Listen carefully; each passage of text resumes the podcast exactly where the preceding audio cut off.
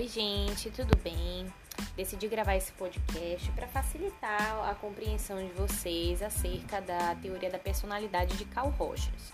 É, como a teoria ela é um pouco extensa, né, são 19 proposições e o texto no original está é, no capítulo 11 do livro Terapia Centrada no Cliente, que vocês já têm acesso é, aqui eu vou tentar fazer um pequeno resumo para facilitar a compreensão de vocês. Vamos ver como é que isso sai. Bom, eu não vou ler todas as proposições, porque algumas são bem extensas, mas eu vou fazendo a explicação e encadeando as ideias do Rogers para vocês entenderem de onde ele parte até onde ele quer chegar. Então ele começa com a noção de que todos nós vivemos em um mundo de experiências que está mudando o tempo todo. E nesse mundo de experiências, nós somos o centro. O que significa isso, gente? Significa que dentro da ACP nós acreditamos que cada ser vivo possui um campo fenomenológico e que a realidade ela não é única, ela não é uma para todas as pessoas ela possui as suas próprias nuances e contornos dependendo de quem estiver vivendo. E um detalhe muito importante, o Rogers ele vai dizer que as nossas experiências, tudo aquilo que a gente vive, que passa pelo nosso organismo, não necessariamente é simbolizado, ou seja, não necessariamente é refletido, apenas uma pequena porção a gente se dá conta do que está acontecendo com a gente. Agora, como eu já comentei com vocês, dentro da ACP não se acredita no inconsciente. Portanto, aquilo que não está consciente no momento é porque nós não simbolizamos, nós não pensamos sobre isso. Mas se já passou pela nossa vida num dado momento, nós podemos acessar quando for necessário. Bom, ele diz também que o organismo reage ao campo, a essas nossas experiências, né? Da maneira como ele é percebido e experimentado. Ou seja, o campo é para o indivíduo realidade. O que isso significa? Que no processo da nossa psicoterapia, as nossas percepções elas vão sendo modificadas. A maneira como eu percebo o mundo pode ser ressignificado, então a nossa realidade vai mudar porque a nossa visão de mundo mudou, certo? A outra proposição do Rogers se refere a, ao organismo reagir ao seu campo fenomenológico como um todo organizado. Vejam bem, o que, que ele quer dizer? Que o nosso corpo e as nossas percepções estão interligadas e isso tem impacto direto na nossa vida como um todo. Por exemplo, às vezes nós estamos vivenciando um problema estomacal, nós estamos com alguma alergia no corpo, nós estamos com uma dor de cabeça que não passa. E isso, para a psicologia, a gente encara como se tivesse uma ligação com várias áreas do nossa, da nossa vida. Então, por exemplo, eu posso estar passando por um estresse no trabalho, eu posso estar passando por problemas na minha relação e isso afeta o meu corpo. Então, isso significa que eu reajo de uma maneira integrada, né? O meu todo, o meu corpo, ele se conecta de uma maneira muito única. É, além disso, o Rogers vai dizer também que o organismo tem uma tendência e um impulso básico de se concretizar, manter e aperfeiçoar o organismo que experimenta. Quando ele fala sobre isso, gente, nada mais é do que a tendência atualizante, que é a crença da ACP que todo ser humano tem potencial para crescer, se desenvolver e se autorrealizar. E isso, gente, é como um exercício de fé na humanidade, que não se sustenta somente pela fé cega, mas principalmente pela proposta de mudança em psicoterapia, como, por exemplo, com as condições facilitadoras que a gente tanto já trabalhou nas nossas aulas. Então, a partir do oferecimento desse espaço seguro, acolhedor, é, valorizando a relação entre terapeuta e cliente, com isso o indivíduo vai descobrindo cada vez mais as suas potencialidades, entrando em contato com os seus sentimentos, para que com isso possa mudar né, possa melhorar, ter melhores condições de vida. O Rogers vai dizer também que o comportamento é basicamente a tentativa dirigida para uma meta que o organismo utiliza para satisfazer as necessidades que ele experimenta dentro do campo que ele percebe. Ou seja, o homem ele vai reagir de acordo com a sua realidade da maneira pela qual ele percebe, para satisfazer aquilo que é importante para ele. Então vejam bem, Se vocês são pessoas que têm como valor a intelectualidade, provavelmente vocês vão se dedicar aos estudos ao longo da vida de vocês. Aí já tem outras pessoas que têm como valores muito a questão artística. É muito importante investir nisso, é muito importante você ter esse olhar atento, né, para os variados tipos de artes. Então, já vão ser pessoas que vão se conectar mais com essa área. E assim sucessivamente, vai depender daquilo que é importante pra gente. É... O Rogers vai falar também da questão de que dentro da nossa vida, várias emoções fazem parte da nossa vivência. Ele vai dividir essas emoções, gente, em dois grupos. Primeiro, ele vai dizer que nós temos emoções desagradáveis e excitáveis e que nós temos também emoções agradáveis e emoções calmantes.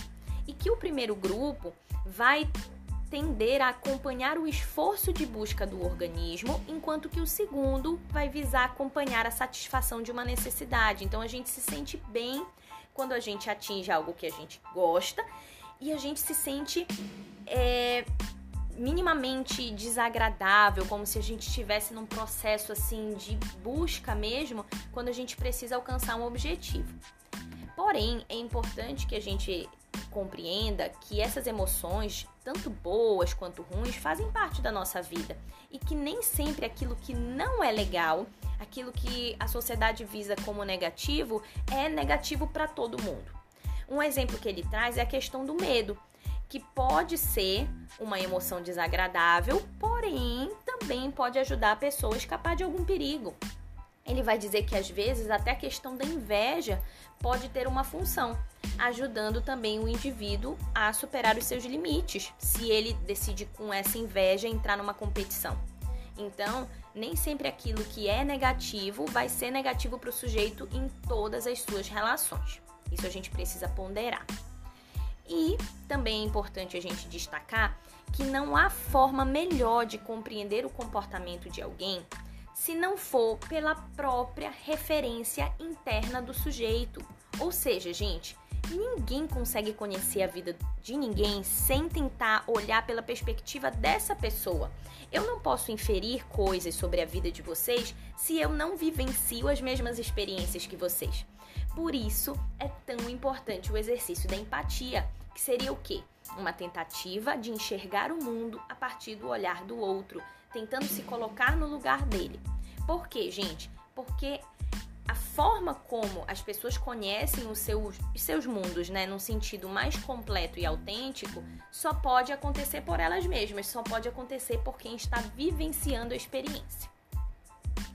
E aí é importante a gente perceber que dentro das abordagens humanistas, tanto a Gestalt quanto a CP, valorizam muito a visão do próprio homem sobre as suas questões, valorizam que ele tem autonomia de conduzir o processo de psicoterapia, porque ninguém melhor do que ele se conhece. E a gente não pode de forma alguma julgar os comportamentos dessa pessoa pelo nosso referencial. Lembram lá da fenomenologia quando a gente suspende os nossos valores, a gente suspende aquilo que a gente conhece para se concentrar naquilo que o outro traz pra gente, aquilo que ele percebe como sendo real. Então é mais ou menos esse o exercício que a gente faz. É... E aí a gente chega num ponto crucial da teoria dele. Ele vai dizer que uma parte do nosso campo perceptual torna-se devagar diferenciada enquanto self. Gente, o que, que significa esse self? É a mesma coisa que autoconceito, é a mesma coisa que eu. E o Rogers vai dizer que, na medida em que o indivíduo se desenvolve, uma parte do seu mundo privado vai sendo reconhecido como eu. Esse eu corresponde ao nosso autoconceito, a quem eu sou, né? E ele é resultado de algumas coisas. Primeiro, da interação com o ambiente, principalmente da interação avaliatória com os outros, ou seja, como as outras pessoas percebem quem a gente é. Isso é muito importante, principalmente quando a gente começa a crescer, né? A criança ainda não tem aquela noção formada de que só ela pode dizer quem ela é. Primeiro são os outros quem dizem e ela vai absorvendo. E a partir daí é formada a estrutura do self, um padrão conceitual organizado, fluido, coerente de percepções e características, de percepções de características e relações do eu, juntamente com valores ligados a esse conceito. E esses valores são, em alguns casos, experimentados diretamente pelo organismo, em outros casos, introjetados ou tomados de outras pessoas, que, percebidos de maneira distorcida, parecem ter sido experimentados diretamente. Gente, aqui está o ponto central da teoria do Rogers. Ele vai dizer que as doenças, né, as questões psicológicas começam a se iniciar exatamente porque nós não estamos mais conectados à nossa experiência como nós deveríamos.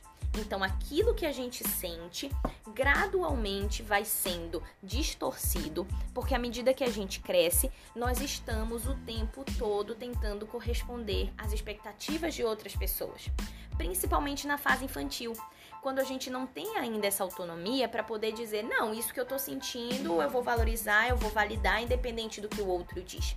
Vou explicar isso melhor para vocês.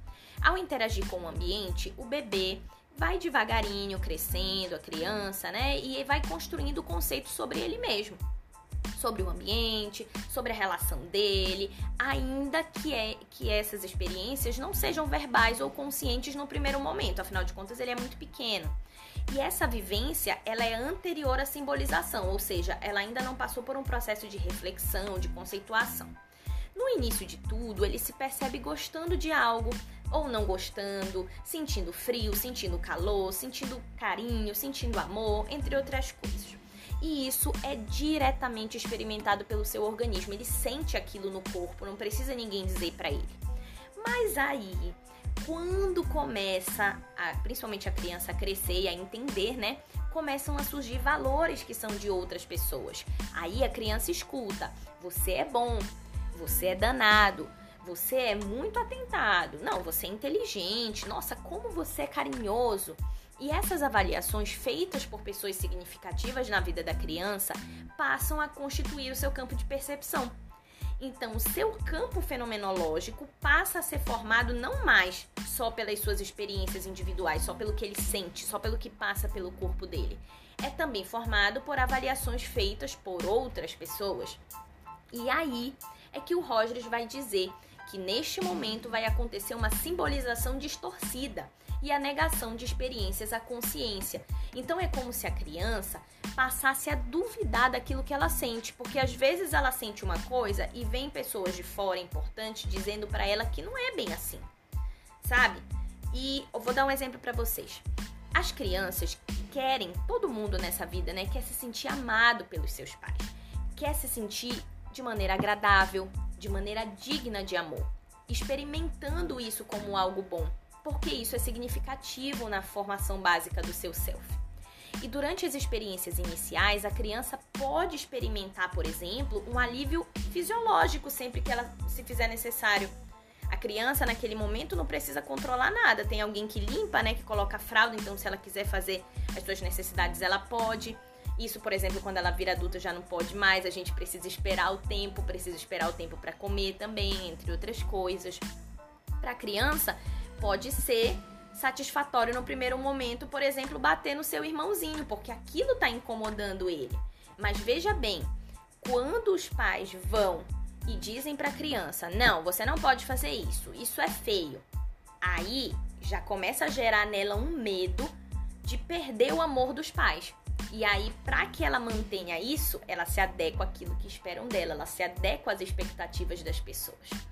E ela passa a mudar exatamente quando surge uma grande ameaça ao seu self, ou seja, ao seu autoconceito. Quando ela percebe que os pais repudiam determinados comportamentos, aí ela introjeta que não é digna de amor quando se comporta de uma maneira que eles não aprovam. E com isso, ela muda a percepção que ela tem de si mesma. O dilema da criança pode ser resumido da seguinte forma: se eu admitir a consciência, as satisfações desses comportamentos e os valores que eu apreendo nessas experiências, isso será incoerente com o meu self como sendo amado ou digno de amor.